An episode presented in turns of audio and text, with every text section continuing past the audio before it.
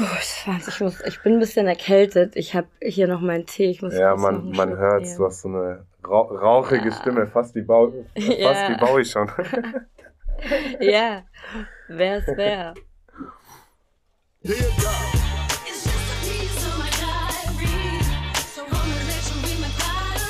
just, I'm just, just talking to my dial. I'm just, I'm just, I'm just, just talking to my dial. Hallo meine Lieben und herzlich willkommen zu einer neuen Folge Talking to My Diary. Auf meinen heutigen Gesprächspartner freue ich mich schon seit dem Splash Festival. Da haben wir das nämlich ausgemacht. Der Dodo ist hier. Freut mich sehr. Wie geht's dir denn? Ey, freut mich auch sehr, dich zu sehen. Ist jetzt auch fast wieder ein halbes Jahr her. Ähm, ja, ich bin gespannt, was wir heute so bereden auf dem Splash, beziehungsweise seit dem Splash sind ja ein paar Monate vergangen. Du hast da mittlerweile dein erstes Album Flaschenpost rausgebracht. Deshalb ganz kurz, bevor wir zum heutigen Thema kommen, ähm, durch welche Emotionen bist du seitdem so gegangen? Wie war das für dich die letzten Monate? Boah, also ich muss wirklich sagen, so diese Albumzeit, die war extrem emotional. Und wo, wo das Album dann rauskam, ist wie so, ein, wie so eine Last abgefallen. Und da habe ich die letzten Monate jetzt erstmal viel Party gemacht und äh, Musik war. Ah, Moment. Sorry. Ich habe vergessen, den Zoom-Call aufzuzeichnen, oh, deswegen bist du okay. kurz rausgekommen. Ich wollte das so still und heimlich machen. Alles klar, okay, warte, die Frage. Genau, okay, das Album kam. Ähm, natürlich, die, der Albumprozess war sehr emotional und deswegen war dann das Release auch äh, wie so eine Last, die von mir abgefallen ist und ähm, und die Zeit danach jetzt so ist Musik ein bisschen in den Hintergrund gerückt. Äh, ich habe ein bisschen so das Leben genossen, viel Party gemacht. Ähm, ja, und jetzt kommt der Winter, jetzt kommt wieder die, die kreative Zeit, ähm, wo ich wieder sehr viel Musik machen werde. Ja, wo man einfach auch wieder mehr drin ist wahrscheinlich. Ja, Sommer konnte man ja schon gut genießen auch. Ähm, unser heutiges Thema ist ja Vorurteile. Dann habe ich mir so die Frage gestellt, was sind eigentlich so typische Vorurteile, die Menschen mir gegenüber haben? Und die Frage würde ich gerne dir zuspielen. Was sind so typische Vorurteile, die Menschen dir gegenüber haben? Boah, ja, also ich, ich glaube, so als Rapper ist es immer schwer, sich so in dieser normalen Welt zu integrieren, ein bisschen, weil du bist immer gleich so der Assi und äh, so der Tätowierte und gerade Deutschrap äh, ist ja so eh verrufen. Ähm, also in der anderen Generation zum Beispiel wegen Schimpfwörtern oder sonst was. Und oft wird man halt so denken, Leute, du bist voll der Assi, aber wenn sie mich dann kennenlernen, denken sie halt, Alter, das ist ja voll der liebe Mensch. Und äh, ja, also das äh, merke ich oft auf jeden Fall. Was sind andere Vorurteile? Ähm, ja, gerade auch so in der älteren, älteren Generation, wenn man dich fragt, ey, was machst du? Und du sagst, ey, ich mache Musik und die haben gar keine Ahnung von der ganzen Sache. Ähm, kriegt man auch oft zu hören, ja, willst du nicht irgendwas Gescheites machen oder ja, verdient man da wirklich Geld damit und mhm. ja. Aber sonst, ich muss auch wirklich sagen, ich, ich, ich hänge auch meistens mittlerweile nur noch mit Leuten in der, von der Materie ab. Ähm, deswegen kriege ich das gar nicht mehr so sehr zu spüren. Mhm. Das bringt mich voll auch zur nächsten Frage, weil gab es irgendwie Vorurteile, die du als Kind hattest äh, oder die dir gegenüber als Kind gemacht wurden, die heute komplett unterschiedlich sind? Meinst du auch so äh, darauf hinaus, dass ich als Kind oder halt äh, früher schon so das Ziel hatte mit Musik? Meinst du? Oder, mhm. ähm, Zum Beispiel. Ja, also klar, damals äh, auch so andere Leute, Freunde oder Bekannte ähm, haben das aber immer belächelt und äh, jetzt aber mittlerweile, wo sie halt sehen, äh, irgendwie hat es ja funktioniert und irgendwie ist er glücklich und äh, verdient da ein bisschen seine Brötchen, ihm geht's gut, äh, halten die auch den Mund. Und freuen sich eigentlich auch für mich, die meisten. Ja, schön. Bei mir, glaube ich, wenn, wenn Leute mir gegenüber mit Vorurteilen ähm, kommen, dann haben die halt voll oft irgendwie was mit Rassismus zu tun, so mit so mhm. unterschwelligem Alltagsrassismus, wie dass ich wahrscheinlich gut singen kann wegen meiner Stimme. Heute noch ein bisschen mehr, weil ich, weil ich ein bisschen erkältet Aber bin. Ich, ich glaube wirklich, ich glaube, du kannst wirklich singen, oder? Also Nein. ich kann es mir irgendwie schon so also, vorstellen. Guck mal, ich, ich war lange, ich habe lange, lange habe ich gedacht, ich könnte singen. Und ich könnte Sängerin werden oder so. Und ich glaube, wenn ich vielleicht irgendwie so dran geblieben wäre mhm. und nicht so viel, ich habe halt, also manchmal, wenn ich so zu Hause versuche zu singen, ich merke, ich habe halt einfach viel zu lange in meinem Leben geraucht. Ich komme halt, ich komme halt so, ich habe gar keine Spannbreite in meiner Stimme. Und deswegen überlasse ich das auf jeden Fall anderen. Aber ich dachte früher auch, ich könnte singen. Aber das ist so voll oft ein Vorurteil. Oder dass Deutsch zum Beispiel, also dass Deutsch nicht meine Muttersprache ist mhm. oder ich kein Deutsch verstehe. Solche, solche Vorurteile auf der Ebene begegnen mir dann öfter. Oder weil ich halt irgendwie eine Frau bin. Da habe ich sogar eine Geschichte. Guck, dazu wollte ich eigentlich später kommen. Schieß Aber los. ich wollte dich fragen, hast du schon mal ähm, dich auch einem Vorurteil entsprechend dann verhalten? Weil ich habe gelesen, dass Menschen, pass auf, ich muss ein bisschen ausholen.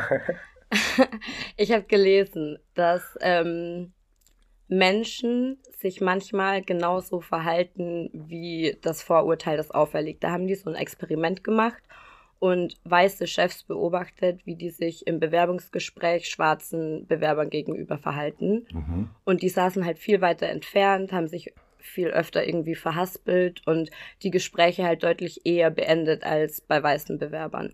Und dann in, in der zweiten Runde haben die dann halt einen Schauspieler als Chef eingesetzt und dieser Schauspieler hat sich dann weißen Bewerbern gegenüber so verhalten wie die echten Chefs den schwarzen Bewerbern gegenüber. Okay, krass. Kommst du mit? Ja, ja, auf jeden Fall. Und die weißen Bewerber waren dadurch viel unsicherer und viel ängstlicher und haben sich halt in ihrem Verhalten da so angepasst. Krass. Und ich habe eine Geschichte, da ist mir das eingefallen, dass es mir auch mal so ging, da habe ich versucht einzupacken und ich kann, ich kann richtig gut einpacken. Ich kann generell wirklich gut Auto fahren und ich fahre auch sehr gerne Auto.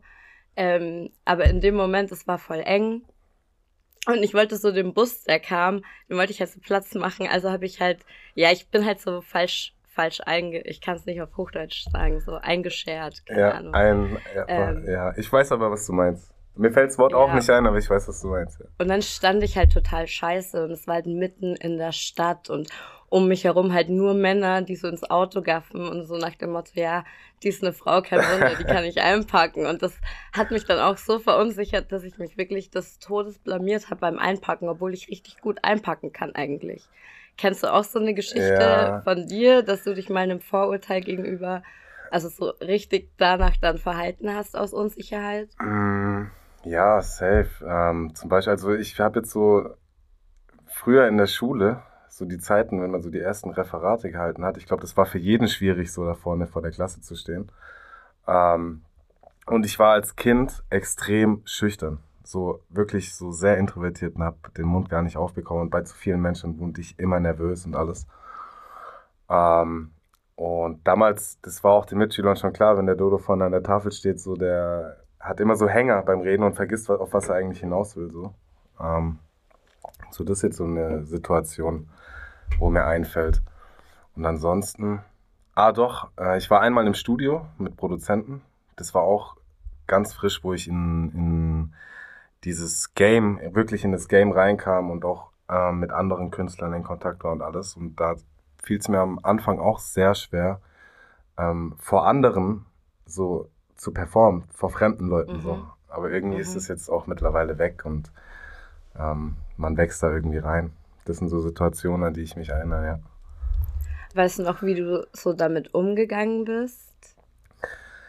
Ja, natürlich versucht, es mir nicht anmerken zu lassen. Mhm. Aber ich glaube, äh, genau das hat Strategie eigentlich. Aber genau das hat es irgendwie noch viel extremer gemacht, so glaube ja. ich, ja. Ja. Krass.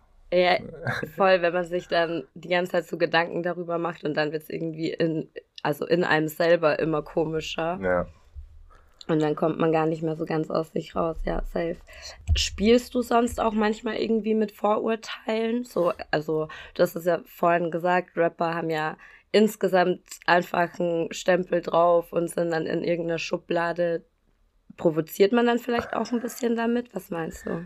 Ja, auf jeden Fall. Also zum Beispiel, wenn man von Freunden oder von irgendeiner Person, wo man die Eltern kennenlernt zum ersten Mal und die wissen schon über Ecken, was man beruflich macht und so, ähm, dann komme ich meistens mit Absicht in Jogginghose und Amex dorthin. Oder ja, Ja, solche Sachen. Ich, äh, mittlerweile bin ich einfach ich und denke da aber auch oft gar nicht mehr dran, aber ich erwische mich schon oft, dass ich, äh, dass ich schon ein bisschen anders bin wie andere. Also schon allein vom, ja, wie soll ich das erklären? Ebenso das beste Beispiel äh, mit Jogging und Jogginghose zu irgendwelchen Sachen gehen, wo man sich eigentlich schick kleiden sollte. So. Oder gerade der Klamottenstil, Tattoos. Mhm. Ähm, ja, so Sachen. Hast du das dann gemacht, um, um zu provozieren und um Vorurteile, also mit Vorurteilen konfrontiert zu werden? Nee, ihnen einfach so das Gefühl zu geben, ey, sie haben recht. So, also irgendwie mhm. so ihnen, ihnen die Genugtuung, Genugtuung geben, aber innerlich äh, lache ich mir einen ab, so. Auf mhm. die Art. Ja. Ja, okay, interessant. Und kamen dann dadurch mehr Vorurteile? Also war, warst du, du warst ja nicht immer tätowiert, du kamst ja nicht nee, tätowiert nee, auf die nee, Welt, so weißt du, was ich meine? Nee. Auch ohne die Tattoos. Ich war zum Beispiel gerade so in meiner Jugend äh, immer der, wo die anderen Eltern äh, den Kindern eingetrichtert haben, ey, mach nichts mit dem Dodo, das ist kein guter Umgang. So auf die Art, weil ich halt, ja, wie soll ich das erklären? Ich, äh, ich, ich, ich, äh, ich mache halt einfach, was ich will. Und äh, oft verleite ich auch andere Menschen dazu, die eigentlich gar nicht so sind. Ohne dass ich es eigentlich will, weil es für mich schon normal ist. So, ich, ja. Mhm. Okay. Also war das dann schon, schon in der Jugend, dass du, dass du mit Vorurteilen irgendwie konfrontiert warst und dann irgendwann gedacht hast, ja, okay, dann kann ich das auch so Self-Expression. Ja, auf jeden Fall. Safe. Ja, okay. ähm, Gibt es andersrum irgendwie eine Situation, die dir einfällt, wo du mal mit einem Vorurteil jemandem gegenübergetreten bist, wo du dich vielleicht sogar im Nachhinein dafür geschämt hast, dieses Vorurteil gehabt zu haben oder erschrocken warst oder so? Äh, ja, ich äh, hatte mal eine Freundin, das ist schon länger her, und äh, der Vater, das war so ein richtiger Geschäftsmann, der äh, eine große Firma hatte und äh, es war auch eine sehr wohlhabende Familie, haben, und ich komme ja von der komplett anderen Seite so. Mhm. Und ähm, habe halt dann auch immer gedacht, so dass, äh, bevor ich den kennengelernt habe, das ist bestimmt so ein richtiger Snob und äh, so überhaupt nicht cool. So, aber im Endeffekt haben wir uns dann sehr gut verstanden, weil er auch ein cooler Typ war. So. Mhm. Oder boah, ist schwierig. Ähm, ich muss überlegen. Bestimmt. Irgendwas. Aber mir fällt gerade nichts ein. Also mir ist eine Sache eingefallen und ich habe mich, ich habe mich da richtig, richtig geschämt quasi für diesen Gedanken. Ich erzähle das aber trotzdem. Ähm, ich war, das ist ein paar Jahre her. Ähm, ich bin, ich war auf dem Weg in die Uni und war so an der Bahnstation und ich war voll in Eile und sowieso irgendwie super gestresst. Und auf dem anderen, anderen Bahnsteig, es war generell eine sehr gestresste Stimmung auf diesem Bahnsteig. So. Und dann ähm, auf dem gegenüberliegenden Bahngleis habe ich dann ähm, einen Typen beten sehen, sehr intensiv. Und im ersten Moment habe ich mir so gedacht, oh Gott, was ist, wenn das hier gleich in die Luft fliegt? Und als ich das gedacht habe, dachte ich mir, Alter Chara, was denkst du eigentlich gerade? Aber ja. ich kannte das halt, also mein Dad ist ja auch Moslem zum mhm. Beispiel und ich kenne das halt von ihm, ähm, dass er sich zum Beten sehr zurückgezogen hat, weißt ja. du? Und auf diesem, ich, ich fand das in meinem Verständnis war das im ersten Moment einfach irgendwie irritierend und da habe ich so voll gemerkt, oh krass, sogar in mir ist anscheinend irgendwie so ein Vorurteil, mhm. ähm, und das fand ich voll erschreckend irgendwie. Aber das Krass. ist ja eigentlich auch das Ding mit Vorurteilen, dass sie halt so in jedem sind, weil die ja auch, man wächst ja in die hinein. Ja. So, also weißt du, durch, durch die Welt, in der man lebt. Auch, und ich glaube auch sehr eben und durch Berichterstattung und wie, wie Diskussionen geführt werden und so. Das nimmt man ja trotzdem irgendwo mit, so weißt du. Ja. Aber es hat mich richtig, richtig erschrocken. Ja, und Aber ansonsten hm? Äh, mir, mir ist auch gerade was eingefallen, jetzt gerade, wo du erzählt hast. Ähm, warst du fertig? Wolltest mhm. Okay.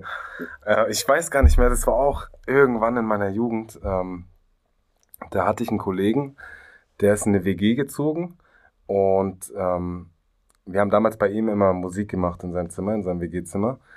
Und bevor ich das erste Mal in die neue WG gekommen bin, hat er gemeint, ey, ähm, äh, nicht erschrecken so, ich, äh, mein Mitbewohner, der ist schon ein bisschen älter und der ist schwul. So und weißt du, früher war man mit dem Thema auch ein bisschen vorsichtiger oder gerade auch so, mhm. Kinder sind gemein oder Jugendliche sind einfach gemein, so weißt du, ich meine. Und dann bin ich auch dorthin gekommen, aber im Endeffekt haben wir uns so gut verstanden, dass wir an dem Abend auch noch äh, Party machen gegangen sind zum Beispiel und ich hätte mir das nie vorstellen können. Wirklich, weil ich war so ein bisschen vorsichtig eben, weil ja. er mir schon irgendwie manchmal so das Gefühl gegeben hat, äh, so diese Blicke und so und das war dann schon auch ein komisches Gefühl für mich, aber im Endeffekt so, äh, klar, so er steht auf Männer und aber er war ein cooler Typ so. Weißt du, ich meine. Ja. Und man hat es ihm auch gar nicht angemerkt, so wirklich, weil er sah aus wie ein Bär. Mega langer Bart, durchtrainiert, so. Hat sich richtig cool angezogen und ähm, das fand ich dann wirklich auch cool, ja. Ja, voll, weil das eine schließt ja das andere auch überhaupt nicht aus, so. Ja. Aber das ist auch voll das gute Beispiel, wie man irgendwie, ohne es selbst zu wollen, ähm, mit irgendeinem Vorurteil geprägt ist. Ähm, und dann so dahinter, dahinter steckt, also dahinter guckt quasi und dann checkt, okay, eigentlich voll der Schwachsinn, weil das ist ja irgendwie auch so das Gefährliche an Vorurteilen, dass man so von einem irgendwie auf alles schließt und dass man halt Menschen so unterscheidet und eben in Schubladen steckt. So, also im ganz allgemeinen muss ich wirklich sagen, dass ich so mittlerweile mir gar nicht mehr so viel Gedanken mache, so, weil ich es auch zum Teil schwer hatte, dass man mich so akzeptiert hat, wie ich bin und so. Und ähm, ich bin einfach der Meinung, so, man soll die Menschen einfach leben lassen, wie sie sind und gar nicht äh, darüber urteilen. So, ähm, weil, ja, wir haben so viele Probleme auf dieser Welt und jeder Mensch ist irgendwie so, wie er ist. So, und andere Menschen, anderen Menschen passt es nicht so, wie ich bin, vielleicht. Ähm, ja, mittlerweile mache ich mir da gar nicht, gar nicht mehr so viel Gedanken, glaube ich. Aber was glaubst du, warum das sonst trotzdem, weil, also du hast ja gesagt, du versuchst gar nicht so vorurteilsbehaftet dann auch auf Leute zuzugehen, sondern jeden mhm. einfach machen zu lassen. Und das, was, was du so gelernt hast, das ist ja auch voll die schöne Erkenntnis und voll der gute Umgang einfach zwischenmenschlich. Ähm, aber trotzdem, es gibt ja so viele Menschen, denen das unglaublich schwer fällt, Vorurteile und Klischees und so loszulassen. Was glaubst du, warum ist das so? Ähm, ich glaube einfach, weil das sind oft Menschen, die so unglücklich mit sich selber sind, dass sie ähm, irgendwo die Fehler bei anderen suchen oder halt irgendwie Gesprächsthemen äh, äh, in der Gruppe suchen bei anderen Leuten, so weil sie einfach mit ihrem eigenen Leben so unglücklich sind. Weißt mhm. du, was ich mhm. meine? Voll, vor allem, weil so ein Vorurteil ja immer anderen gegenüber gemacht ja. wird, aber nie einem selbst und man andere dadurch ja so ein bisschen herabwertet, um sich ja. selbst irgendwie so besser zu fühlen. Das stimmt, ja. Und ich glaube, die sind einfach auch super fest verankert, so im eigenen Weltbild. Und mhm. das ist ja dann eh voll, da tun Menschen sich ja voll schwer, immer ja. Dinge so grundsätzlich zu verändern. Ja. Ja, ich meine, ja, so als Künstler oder bei dir ist vielleicht auch oft so, du bist ja auch ähm, irgendwo so, machst du so freischaffendes Zeug, so, weißt du, und ich glaube, du, du merkst es ja auch oft wahrscheinlich, oder? So diese Vorurteile von anderen, so wie, wie die Leute über dich denken, nur weil du jetzt nicht BWL studierst oder sowas, weißt du? Äh, keine ja, Ahnung. aber tatsächlich ähm, habe ich ja studiert und Leute sind dann immer überrascht, dass ich trotzdem das machen möchte. Mhm. So, weißt du? Mhm. Und sagen so, ja, aber dann könntest du doch. Und ich so, hä, nein. Also ja. das Studium habe ich eigentlich, das war voll interessant, aber das habe ich jetzt nicht so, nicht zwangsläufig für mich gemacht, ja. sondern einfach, weil es halt eine Möglichkeit war und ich gar nicht wusste, wohin mit mir. Mhm. So, also da kommt das Vorurteil dann irgendwie eher aus, aus, aus der Ecke, glaube ich. Ja. Eben, und diese Menschen, die wissen gar nicht, wie, wie geil es eigentlich ist, wenn man wirklich macht, was Spaß, was, was einem auch Spaß macht, was die Leidenschaft ist, weil das wirkt sich aufs komplette Leben aus. Wenn ich so überlege, ähm, vor, bevor ich mich damals entschieden habe, jetzt mit der Musik durchzuziehen, wo ich noch gar keinen Plan hatte, wie war es so, ähm, und halt normal gearbeitet habe, war ich so unglücklich. Und äh, jetzt so ab dem Tag, wo ich gesagt habe, ey, scheiß drauf, auch wenn ich jetzt, auch wenn ich kein Geld mit der Musik verdiene, aber ich kann wenigstens Musik machen, seit dem Tag geht es mir viel besser. Ja. Das ist so krass, dass du das gerade sagst, weil ich stehe aktuell genau an dem Punkt, wo ich so ein bisschen überlegen muss, wie soll das weitergehen, weil eigentlich, ich gehe ja normal arbeiten mhm. und verdiene ja meinen mein Lebensunterhalt hauptsächlich nicht durch, durch äh, das, was ich, was ich halt hier als mhm. Freischaffende quasi mache. Ähm, und deswegen ist das voll krass, dass du gerade sagst, ja, seitdem geht's dir besser. Das hilft mir vielleicht ein bisschen in meiner Entscheidungsfindung. Aber jetzt habe ich, wow, ich verliere heute die ganze Zeit den Faden. Aber ich habe eine Frage, die ich ähm, auf jeden Fall im Kopf habe, die kam mir vorhin schon in den Sinn. Gab es auch Vorurteile, als du, du hast es gerade gesagt, ähm, du hast dann alles ja so auf eine Karte gesetzt und hast versucht, mit der Musik durchzuziehen und du warst dann ja schon ähm, ja sehr, sehr erfolgreich auch. Mhm direkt und Leute kannten dich. Gab es dann so Vorurteile aus der Hip-Hop-Szene, die dir begegnet sind? Hm. Ja, also jetzt so nach der Zeit kann ich auch, muss ich wirklich sagen, dass es oftmals für neue Künstler, also dieses Game, so es gibt ja viele Musiker, so aber so diese, dieser Kern, so, ähm, da ist es oft schwer, als neuer Künstler einfach Fuß zu fassen. Und man wird auch, mhm. es dauert Ewigkeiten, bis man wirklich akzeptiert wird. Also das habe ich auch gemerkt, weil ähm, es sind ja auch viele, es gibt viele Künstler zum Beispiel, die immer noch erfolgreich sind, aber auch schon ein bisschen älter sind. Und äh, zeitgleich haben wir gerade so diese Generation, die einfach mit, ähm, mit einem 30-Sekunden-Snippet über Nacht auf TikTok berühmt werden so, und äh, da merkt man schon, dass so die ältere Garde ähm, so voll, ja, ich weiß nicht, wie ich sagen soll, aber weißt du, das sind Leute, die machen das seit Jahrzehnten und haben gehasselt. Hassel, Hassel, Hassel. Und ich glaube einfach, also muss ich auch ehrlich sagen, so manchmal gönnt man diesen Leuten diesen Erfolg oder ich, ich, nee, das ist falsch, falsch gesagt. Ähm, man, man denkt sich halt so, ey, Alter, guck mal, ich musste so viele Jahre durch die Scheiße gehen, so und ja. die, die, die, die wissen gar nicht, wie sich das anfühlt. So, aber reden dann davon, äh, was für eine krasse Vergangenheit sie hatten oder wie hart es alles war, obwohl die wahrscheinlich aus einem sehr reichen Elternhaus kommen und äh, gar nicht wissen, wie es ist, durch die Scheiße zu gehen, um irgendwann ja. sein Ziel zu erreichen. So, und das habe ich auch echt äh, oft schon gemerkt. Das äh, ist ja quasi so das Gleiche, was Louvre, ich weiß nicht, kennst du Louvre? Ja, Ach, ja kennst du ja, klar. ähm, was, was er sagt, wenn, wenn er meint, ihn nervt das irgendwie, wenn Leute bei ihm in Gropiusstadt ihre Videos machen, ja. aber man die halt da noch nie gesehen hat und sich dann einfach irgendwie mit etwas schmücken, mhm. wodurch der andere aber halt Nachteile erfahren hat, weil es halt sehr vorurteilsbehaftet ja. ist. Voll. Ein gutes Beispiel ist zum Beispiel jetzt auch, ähm, ich weiß nicht so, ob du mich, also ob du meine Musik von früher kennst, so diesen richtigen Goa-Rap und sowas.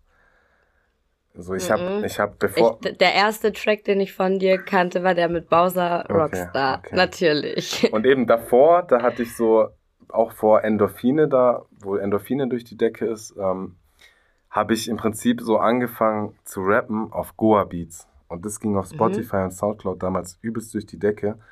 Und ähm, jetzt so, und ich, hat, bei mir, ich hatte halt diese Parallele so, ich, ich habe Hip-Hop gefühlt, war aber auch in Freundeskreisen, die am Wochenende im Wald sind und haben irgendwelche privaten Raves gemacht. so.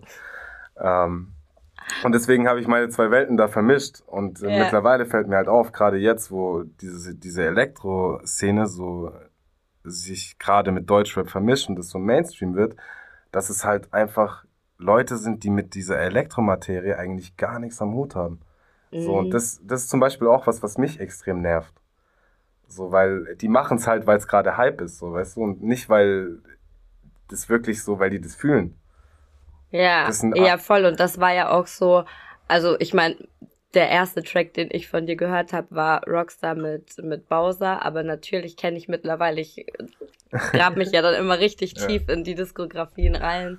Also ich kenne schon die Musik und ich bin ja auch, also ich habe das ja schon dann auch verfolgt und mitbekommen und du hattest ja schon auch so den Stempel, den hast du dir aber soweit ich weiß auch selbst gegeben, ein bisschen, Goa-Rapper, aber es war ja trotzdem auch irgendwie, ja, so kamst du, kamst du ja auch an und das war ja schon auch mit, mit gewissen Vorurteilen auch wieder beladen. Ja. Und jetzt gibt's lauter Goa-Rapper, wenn man so möchte. Ja, ja, das stimmt. Und jetzt mittlerweile so, deswegen habe ich auch das Album gemacht, so facettenreich, weil ähm, mhm. vor dem Album immer noch Leute da waren, die ähm, mir geschrieben haben, die kommentiert haben, oh, mach doch wieder den alten Scheiß, mach doch wieder so das äh, krasse Goa-Zeug und so.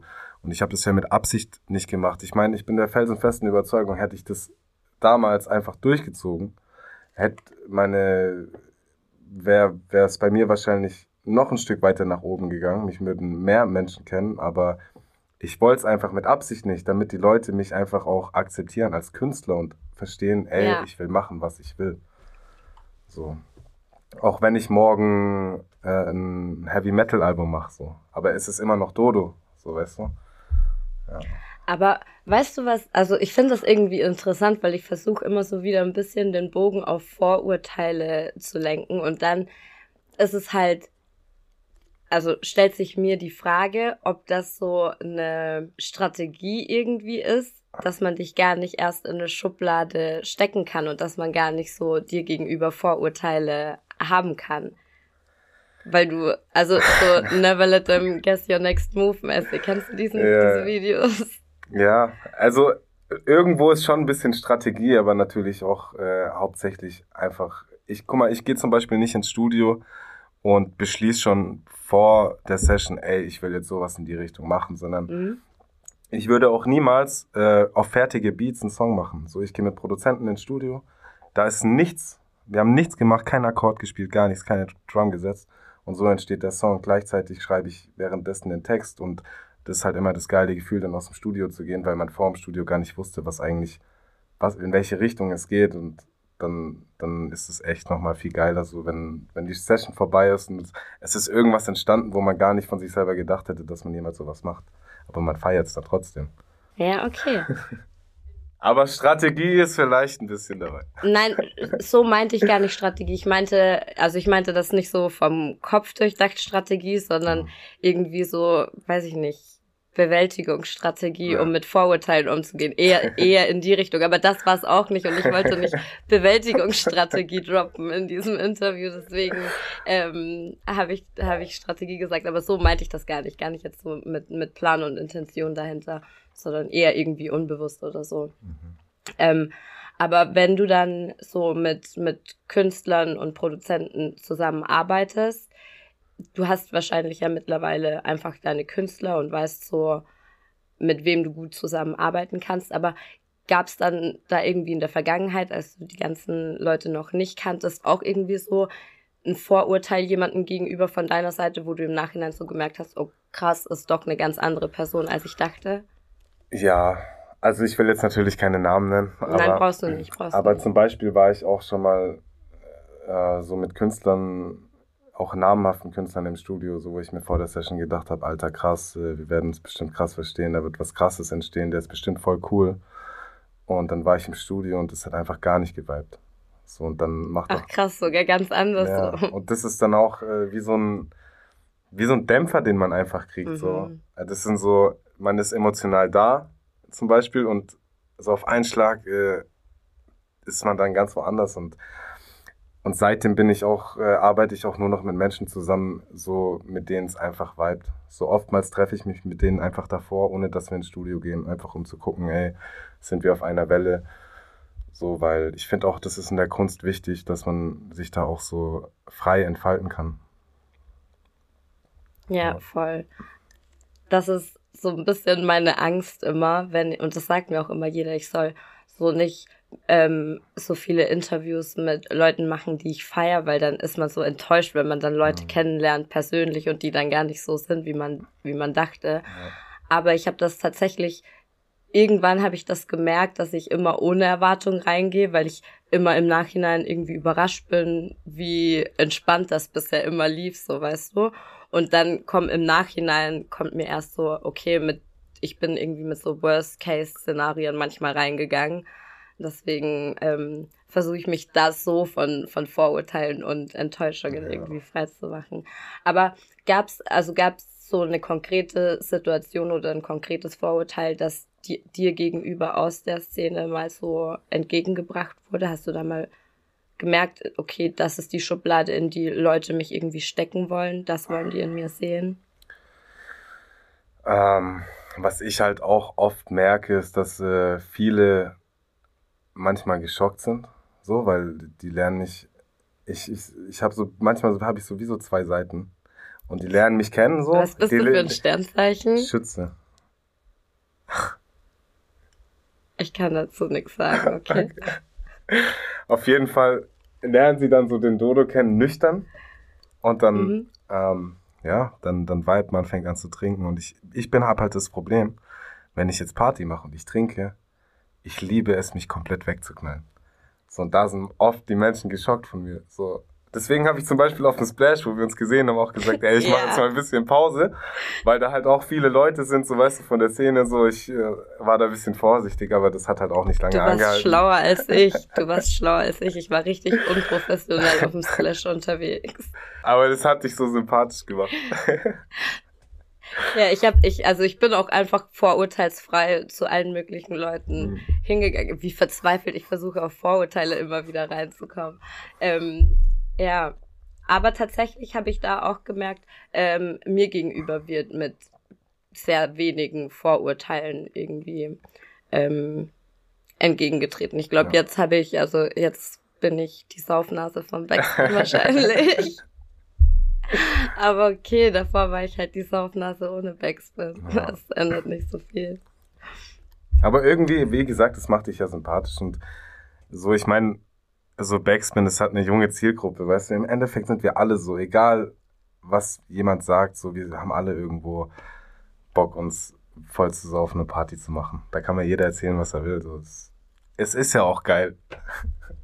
Ja, das stimmt. Aber ich versuche gerade echt da so ein bisschen, bisschen meine, mehr in meine Mitte zu kommen. Und mhm. jetzt habe ich den perfekten Übergang zu Vorurteile, pass auf. weil das mit, mit diesem, ja, Feiern und Saufen, wie du sagst, ne, ich habe ich hab halt schon eine lange Feiergeschichte hinter mir. Ich habe halt einfach auch ewig lang als Barkeeperin gearbeitet und war halt wirklich viel in der Nachtgastro unterwegs. Und mein, also ich war auch mit Leuten, die halt unglaublich viel Drogen genommen haben und die da mhm. wirklich krank drauf abgestürzt sind und das in jungen Jahren. Deswegen habe ich immer eigentlich so die, die Finger von härteren Drogen gelassen. Ähm, aber ich habe halt schon immer super viel getrunken und ich trinke halt auch echt schon lange und ich habe halt auch schon immer super viel geraucht und als ich mit dem Kiffen angefangen habe, habe ich auch super viel angefangen zu rauchen. Mhm. Aber der Alkohol ist das, was mich so am längsten irgendwie begleitet, wo ich manchmal schon so in mich gehe und mir denke, okay, vielleicht sollte ich einfach mal eine längere Pause durchziehen, um zu gucken. Aber es ist, also keiner, der mich jetzt so sehen würde, würde auf die Idee kommen, dass ich vielleicht eine Alkoholikerin bin, mhm. weil man mit Alkoholikern auch was ganz anderes verbindet ja. und ein ganz anderes Vorurteil Alkoholikern gegenüber hat, so weißt du? Mhm. Ey, ich verstehe das voll. Ich befinde mich in dieser Situation echt schon ein bisschen länger. So, das ist so ein Kampf manchmal habe ich das Gefühl, ja. ich führe einen Kampf. Ich führe den Kampf auch nicht. So gegen mich selbst. Und aber trotzdem, also wenn ich dann am nächsten Morgen aufwache, so voll verkarte und denke mir, nee, das war doch nicht nötig. Und äh, ich lasse es jetzt, ich habe keinen Bock mehr. Sobald dann die nächste Party ist, dann versuche ich schon so am Anfang zu sagen, ey, ich bleib jetzt stark, ich mach's nicht. Aber irgendwann denke ich mir, ey, scheiß drauf. So und ähm, auch bei mir ist es auch schwierig, weil äh, ich halt auch so was meine Kindheit angeht, so wirklich das schon früh erleben mhm. durfte, gerade mit meiner Mutter. Und ähm, deswegen ist es bei mir auch, was ich jetzt, wo ich älter bin, merke ich oft so, ich, ich rede mir dann immer so ein, das sind diese Phasen, wo ich dann auch echt oft drüber nachdenke, ey, ich habe Angst, auch so zu werden, so abzustürzen. Aber mhm. ich glaube einfach, solange man so das noch in sich hat und sich diese Gedanken mhm. macht und sich auch phasenweise so selber hasst, kann man gar nicht wirklich abstürzen. So erst, glaube ich, wenn es dir egal wird, dann ist der Punkt erreicht. So. Ich habe mal ähm, so eine Doku zu, zu einer neuen Generation von Alkoholikern angeschaut. Und da waren stellenweise auch ähm, Leute, die deutlich jünger waren als ich. Mhm. Und die ähm, Therapeuten haben irgendwie gesagt, dass bei jüngeren Alkoholkranken auch gar nicht das Ziel ist, für immer auf Alkohol zu verzichten, weil das in der Regel gar nicht funktioniert. Mhm. Das funktioniert bei älteren, älteren Leuten viel eher, ähm, aber dass man halt viel besser in diesen kontrollierten Alkoholgenuss irgendwie kommt. Aber das ist auch so krass, weil das macht einfach deutlich, wie gesellschaftlich anerkannt Alkoholkonsum und die Alkoholsucht ist. Obwohl so, Alkohol, und Alkohol als Droge halt ja. einfach und andere Sachen überhaupt nicht, ja.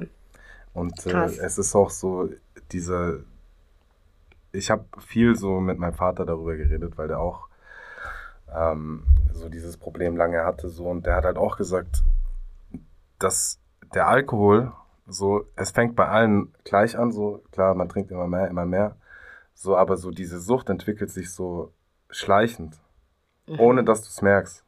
Und irgendwann ist halt der Punkt da, wo du dann wirklich Alkoholiker bist, so, wo dir, also, wo es dich dann richtig einholt. Aber der hat gesagt, das kann sein, das ist ein Prozess, der geht ewig lange. So, und irgendwann ist es halt zu spät. Und er hat auch gesagt, er hatte diese Phasen so, wo er sich nüchtern gefühlt hat, wenn er getrunken hat. Und wenn er nüchtern war, im Endeffekt, hat er, hat er schon gemerkt, so Entzugsentscheidungen, so angefangen zu zittern, Schmerzen am Körper, so. Und das finde ich schon krass, Alter. Ja. Das ist krass. Also so Zittern oder irgendwie Entzugserscheinungen habe ich jetzt tatsächlich noch nicht festgestellt. Aber dass ich manchmal trinke und das Gefühl habe, überhaupt nichts zu merken, das habe ich auf jeden Fall. Das. Und Blackouts, aber diese ja, neu. Ja. Die sind neu, seit ich irgendwie, weiß nicht, seit ich Simons, aber so regelmäßig. Hm. Okay. ich will gar nicht so tief in dieses Thema. Das ist gar nicht unser ja, Thema eigentlich. Zurück, ähm, zurück zu Vorurteilen. Aber ja, das ist, das ist wirklich krass, weil das ja. glaubt man nicht. Ne? Man ja. hat andere Vorurteile gegenüber alkoholkranken Leuten. Aber gab es sonst irgendwie in der Schule zum Beispiel Vorurteile dir gegenüber nicht von anderen Kindern, sondern von Lehrern oder Erziehern oder so? Ja, also bei mir war es halt so, dass die Schule immer gleich mitbekommen hat, also mein Sorgerecht lag als Kind beim Jugendamt. Also bei mir war es auch so mhm. im Prinzip, ähm, ich war ja eine Zeit in der Pflegefamilie und da war es dann so, dass wenn wir jetzt Tests nach Hause bekommen haben oder Arbeiten oder irgendwelche Briefe, hatte ich ja keine Eltern, die das unterschreiben können. Und dadurch, dass mein Sorgerecht beim Jugendamt lag, wusste das die Schule auch, weil meine Jugendamtsbetreuerin diese Sachen immer unterschrieben hat. Und was mir heute viele sagen, ähm, auch so aus der engsten Familie, Tante, Onkel, die haben alle gesagt, ey, wir waren wirklich der felsenfesten Überzeugung, du wirst in deinem Leben abrutschen. So richtig, so einer dieser sein, wo mit 17, 16 schon am Bahnhof hockt und äh, mhm. mit der 5-Euro-Wodka sich zulädt und so. Mhm. Und ja, da merke ich es, weil die sagen dann heute, alter krass, so, bei dem, was du als Kind so miterlebt hast und äh, gesehen hast, so, dass es dann doch irgendwie geschafft hast, die Kurve zu kriegen. Ja ist das auch so eine Art Genugtuung ein bisschen, also als Nebeneffekt natürlich, aber denkst du da manchmal darüber nach, so, ha, guck mal, hoffentlich seht ihr das, denkst du da manchmal? Ja, safe, safe. Aber zum Beispiel, wenn man jetzt die Videos, also zum Teil ein paar Videos von der, von der Albumkampagne, also von meinem Album, die Musikvideos anschaut, habe ich gezielt bei jedem Videodreh mich komplett weggeschossen.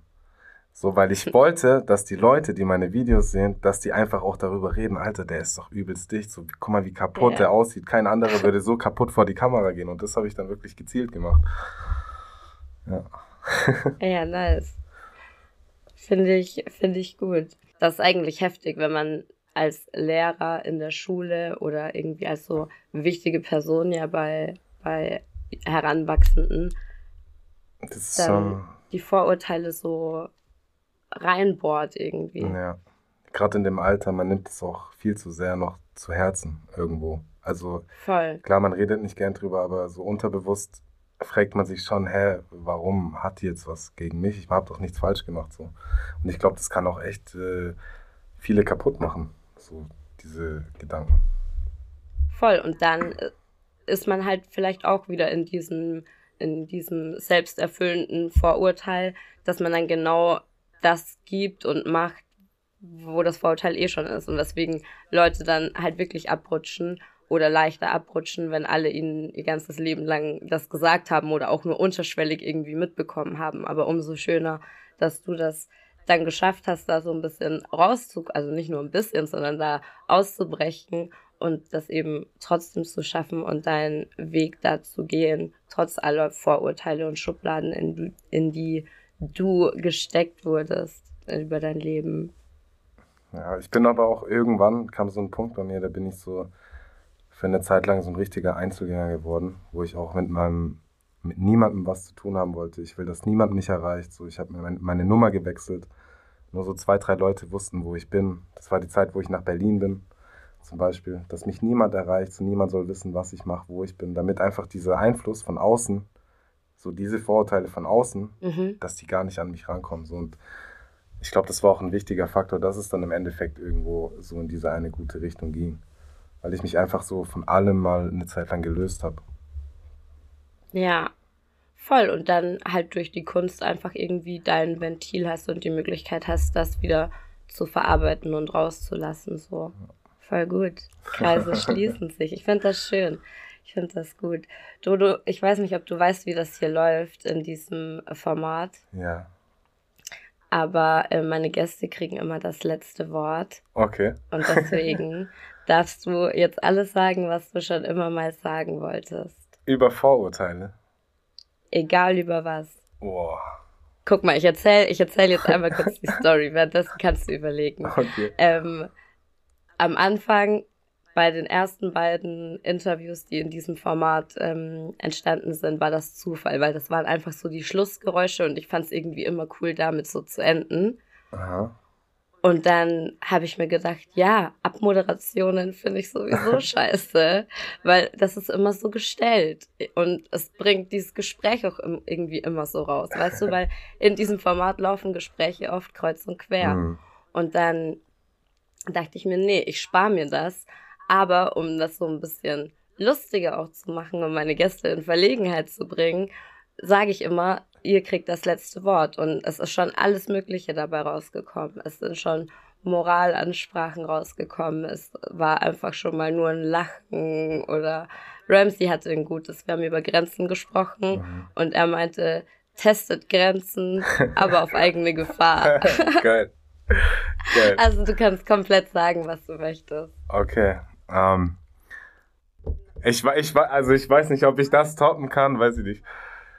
Du ähm. kannst auch, wenn du freestylen kannst, mit einem Freestyle enden. oh je. ähm, ja, also das Gespräch hat auf jeden Fall mega Spaß gemacht. Ähm, auch das Thema ähm, Vorurteile. Ich glaube, jeder von euch da draußen hat mit Vorurteilen zu kämpfen. Ähm, und äh, lasst alle Leute in Ruhe, lasst alle Leute ihr Ding machen. Ähm, konzentriert, konzentriert euch auf euch selbst und ähm, ja, hört meine Musik. Nein, Spaß. Ähm, nee, hat auf jeden Fall Spaß gemacht. Und es hat auch, ich muss ehrlich sagen, es war jetzt für mich auch gerade so, ich, ich habe mir nie wirklich so Gedanken über das Thema, also mich nie wirklich so krass damit beschäftigt. Und äh, merke jetzt auch so irgendwie bei mir so, wie viel das gerade so ausgelöst hat und dass ich vielleicht doch öfters mal über so Sachen mal nachdenken sollte. Ja.